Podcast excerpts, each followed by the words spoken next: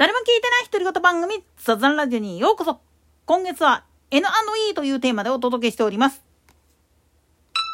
勢い余って本日2本目。なんでやねん。というかね、ちょっとツイッターでね、パックンマックンのね、あの、パックンが、いわゆる日本の、まあ、切符に関して、英語表記がないから使いにくいとかっていう風なこと書いてたんですよね。でもね、これ言い始めるとね、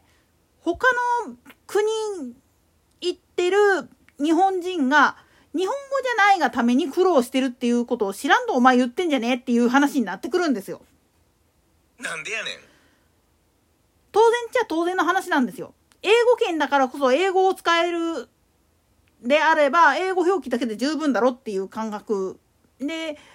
ラテン語が使えるんでやんならば、ラテン語だけでいいでしょっていう話になってくるし、それぞれの国の言葉、言語っていうので通じるんだったら、別案他の言語なんていらないじゃんっていう話だけど、それはグローバリズムの考え方からすると外れてる話なんですよね。ひっくり返って考えてみると、日本語がむしろ日本から消えていってるっていう感覚を持っているのは、少なからずとも日本人であるならば、どっかで危機意識持ってると思うんですよね。おいらぐらいの年代よりも上の人であればあるほど。それはなぜかっていうと、あまりにもその、外国人、訪日外国人向けの案内として、まあ、表示を出してる。それはいいんだけれども、その表示の出し方っていうか、本筋であるならば、一番よく使ってるのは日本人なんだから日本語でそのまま書いといて、日本語で対応するのが普通でしょっていう話なんです。もしこれ他の外国で、まあ言ってみると、日本と同じように日本語表記もプラスしてやってますよっていう公共交通機関があるんやったらちょっと聞きたい話なんですよね。これは何も公共交通機関だけにとどまらずいろんなところである話なんですよね。まあ実際問題のことを言ってしまうと国際空港であったりだとかで大阪であるならば南港とかのバス乗り場とかにはね昔ねあの台湾人向けの表記とで本土の中国本土の人たち北京語の表記のバージョンと、ね、ハングルと、で、英語っていう形の表記があったんですよね。乗り場の案内に。それはなぜかっていうと、いわゆる上海航路、あるいは台湾方面に行く航路っていうのがあって、それ向けの案内用として表示があったわけなんですよ。まあ正確には香港か。あっちも広東語やからそっち方面の方言で書かれてるやつっていうのがあったわけなんですよね。つまり必要に応じて路線的にそういう利用客が多いからこそその表示があるわけであってもともとそういう表示がないところっつうのは花からそういうの相手にしてないっていうのがオチなんですよね。なんでやねん。逆に言ってしまうと日本っていうのはそういう意味ではグローバリズムが進みすぎちゃってる部分っつうのがすごく大きいんです。だからたまにね、勘違いする人がいるんですよ。訪日外国人の中で日本は住みやすい、日本は生活しやすい、いろんな意味で手厚い方がある。だから、亡くなったら日本で土葬させてくれ、みたいなことを言うアホもいるし、で、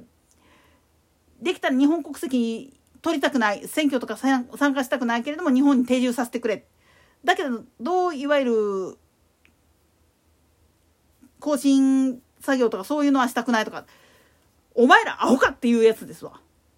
あくまでも日本に生活するんであんならば、納税の義務、それから就労の義務、そういった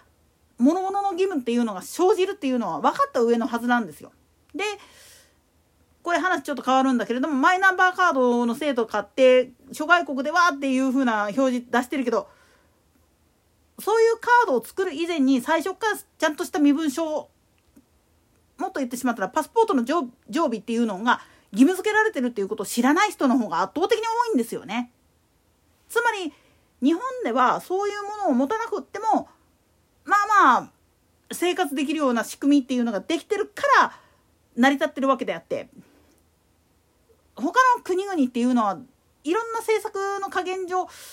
まあ言ってみると識字率が低かったりだとかあるいはよそからって言ったらおかしいけど隣国から来て文化に馴染めなくってとかっていうふうなこともあってのの話で区別をするためにみんなパスポート持っときなさいよみたいな形になってるんだっていうことを知らんと言ってるやつが多いんですよね。だから逆に言ってしまうと日本にいる外国人だからこそもっと外国語できたら母国語の表示をやってくれって日本の行政に言うのは構いやしないけれどもお門違いも甚だしいよ。ここは日本という国であってお前らの母国じゃねえんだぞっていうことだけは頭の片隅に入れとけよっていうことはもう常々言っときたいんですよね。当然これは海外にいる日本人も同じでたまたま日本人のサークルの中にいるもんだから日本語が通じるだけの話であってそれから一歩外に出てしまうとその現地で使われてる言葉以外は通じないということを頭の片隅に絶対入れとかないとダメなんですよね。だから最低限でも英語それもイギリス英語と米国英語だと全然違うからっていうことを頭の片隅に入れとかないといけないんですよね。なんでこんな違いが出るかっていうとこれもまたまあ言ってみると識字率みたいなもんがあって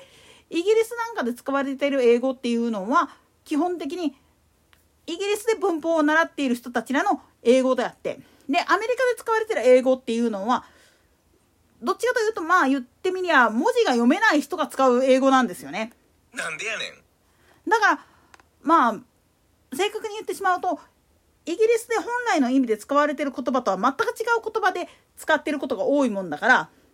意味が通じないっていうことが多々あるんですよね同じ英語でも。だから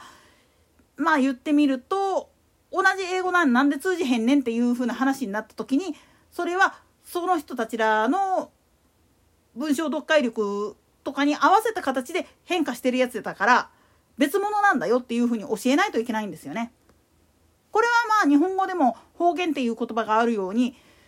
さまざまな言語が混ざってるもんだから一概には言えないっていう部分と一緒なんですよね。つまりこういった言語の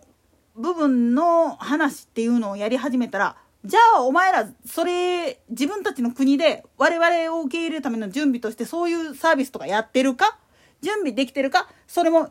田舎のもう本当に人が来んようなところらへんのおじいちゃんおばあちゃんにそういうこと強要できるかっていう話なんですよ。日本の場合は何やかんや言いながらそういうことに関しては対応できるようなシステムっていうのがなぜかあったりするんですよね。なんでやねん。そこら辺がねやっぱり日本っていう国がホスピタリティな国っていうふうに言われるゆえんでもあるんだけれども申し訳ないけれどもそれに甘えちゃダメなんですよ。それに甘えているような外国人はお願いやからもう母国帰ってっていう話になるんです。逆にこれに甘えちゃいけない自分たちもこれに似合うような形で返してあげなきゃいけないさらには自分たちの母国に戻る日が来た時にたとえ人から批判されてもそれを貫き通す力を持たなきゃいけないっていう風に心を変えていかへんかったら意味がないんですよね。ただ単純に夢の国だからって言うけど夢の国っていうのを維持しようと思ったらそれこそ本当に地獄のような生活をしなきゃいけないその経験こそが初めて改善策を見いだす原動力になるんだこれを学ばずにしてただ一方的に言うのはちょっとおかしな話なんですよね。といったところで今回はここまでそれでは次回の更新までごきげんよう。